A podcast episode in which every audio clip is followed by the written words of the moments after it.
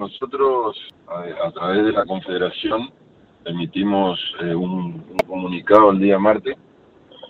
Ya previamente se había declarado el estado de emergencia del sector y en este comunicado vamos a conocer eh, algunas medidas, eh, las cuales son posibles de implementación, como ser el cierre de las estaciones durante la jornada nocturna, eh, o, bien la, el pedido de inclusión de, las estaciones dentro de la metodología de procedimiento preventivo de crisis.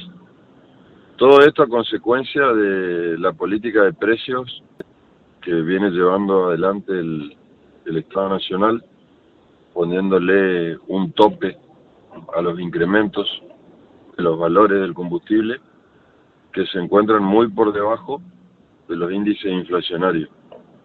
Y peor aún, con un anuncio de congelamiento de precios hasta el día 31 de octubre.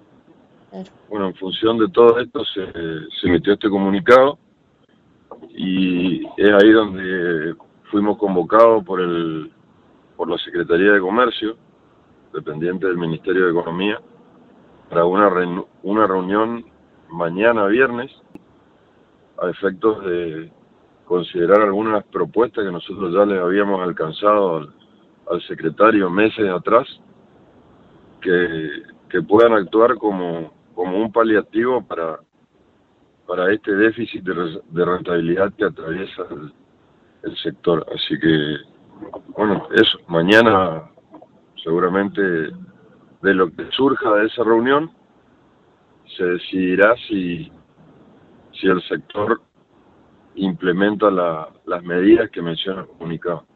Eso te iba a preguntar justamente entonces, en el caso de no llegar a un acuerdo para mañana, ¿se podría pensar en que en Corrientes haya un posible cierre por las noches de las estaciones de servicio? Sí, sí, sí, es una posibilidad de que suceda, no solo acá en Corrientes, sino que es una medida de carácter nacional. Bien.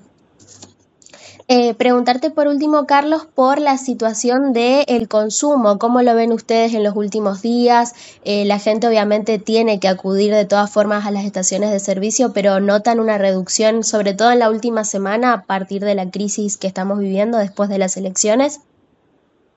Sí, notable, notable, una reducción, en, en mi caso particular, de alrededor de un 30% si lo comparamos con el consumo previo al día de la evaluación, eh, que justamente implicó ese incremento de un 12,5%.